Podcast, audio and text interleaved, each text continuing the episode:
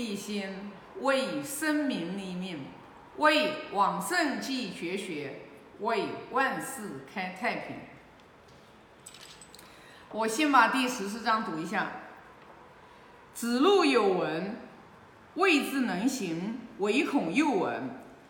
哦，对这句话的话特别特别好，我之前就有分享过，就是说子路这个人啊，他孔老夫子教导他一个道理，然后呢，他如果没有实质实际的他去进行，他去做到，然后呢，他就害怕又闻到一个新新的道理，所以你看啊，我们从这里讲，你看孔子路虽然他性格当中。就是孔老夫子说了，好勇过我，无所取材。但是我们就是你看孔老夫子的弟子，每一个人都非常的了不起。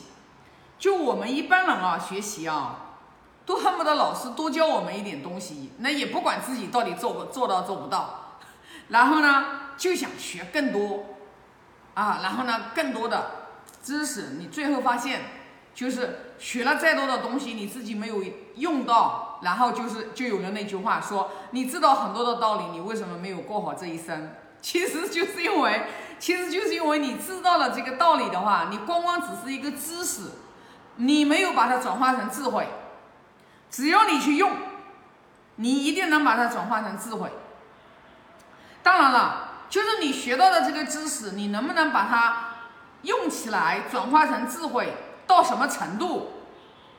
真的是不是能明明德，能亲民，能达到止于至善的这个地步，那也是很难的。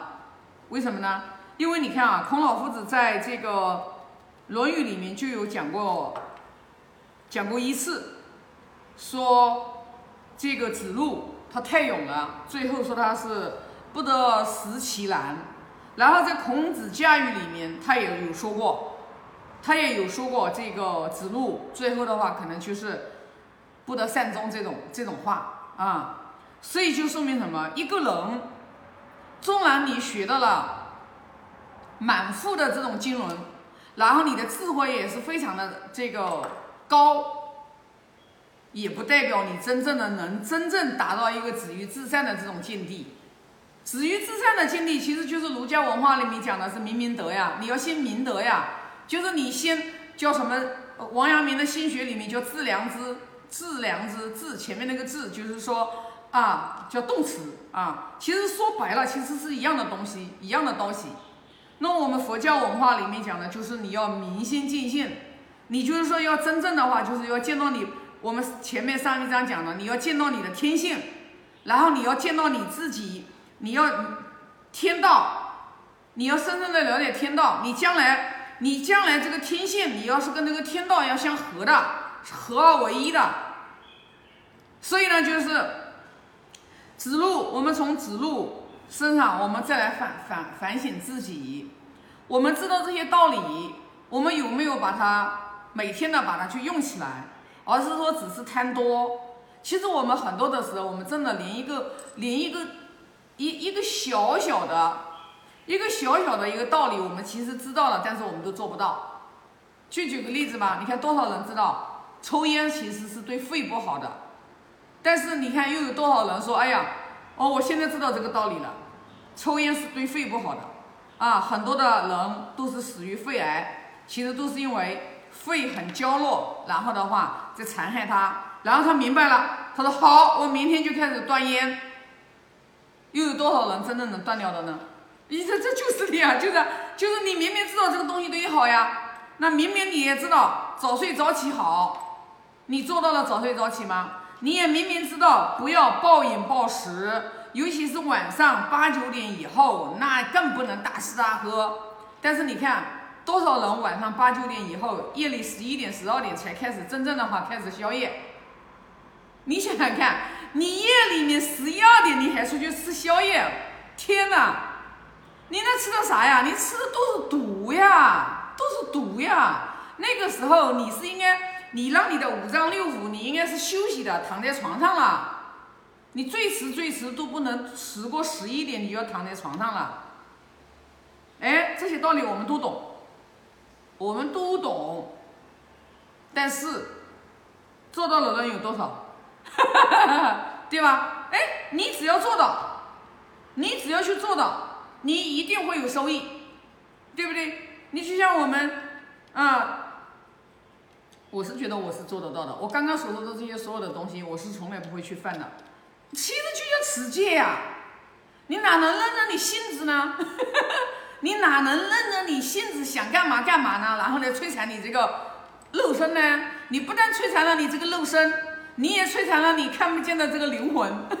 你的灵魂其实多么的痛苦呀，对不对？你傻瓜，你他叫傻瓜，你的灵魂在私下里面就会在说你傻瓜，你一天晚上造他造他造见，对不对？所以说有很多的东西，我们有很多的人老是在那里就是抱怨，抱怨这个不公平，老天爷不公平。抱怨这抱怨那，其实你抱怨什么？你的面都是你自己做的，对不对？你看，像我们，像我经常，我们是从二零一八年的时候，我就我就给我们企业就是定了这个企业文化，然后我们就是给我们企业做辅导的达观师傅，我那个企业文化是我自己弄的，哎呀，真的是啰里吧嗦的，啰里吧嗦。你看我们达观师傅，他就给我。哦，真的哦，他一个使命八个字。你看我以前那个搞十几个字，你看就八个字，使命为了人类全民健康，清清楚楚、明明白白。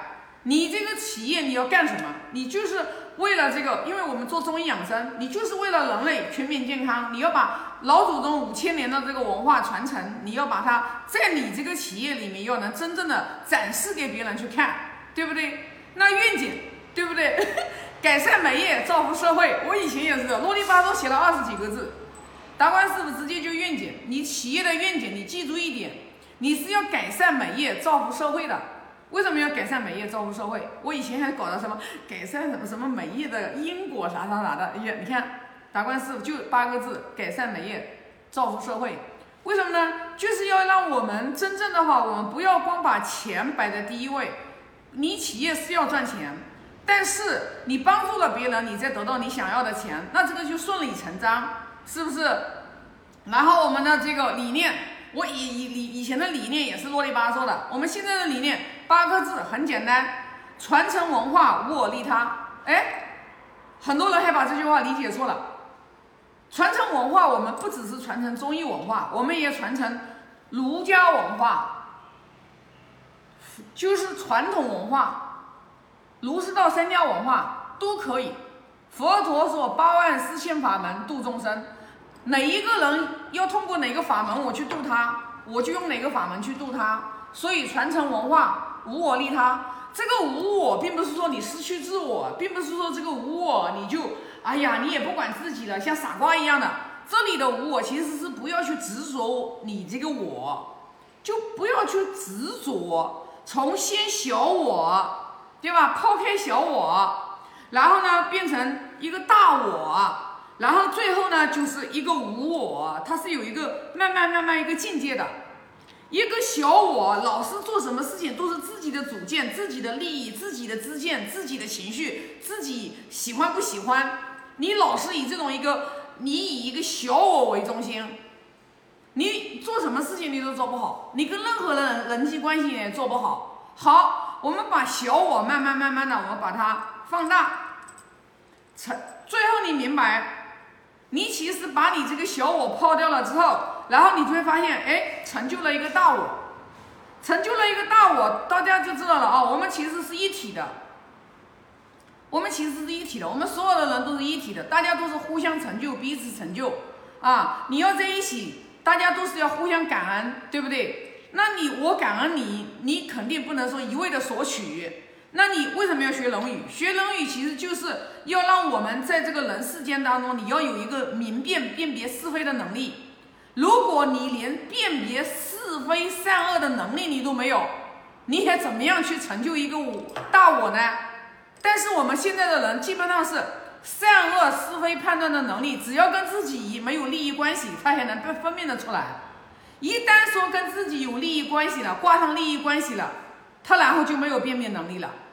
他就以反正损害我的利益，你就是恶；你对我你我我的利益拿到了，这就是善。他都是以我以他自己的利益点，然后来成就一个，来来判断这个善和恶，那怎么行呢？对不对？是不是？那我们就明白了，我们成就大我的时候，我们其实是为了一个整体一起往前走，而不是说为了你某一个人的利益，最后达到什么呢？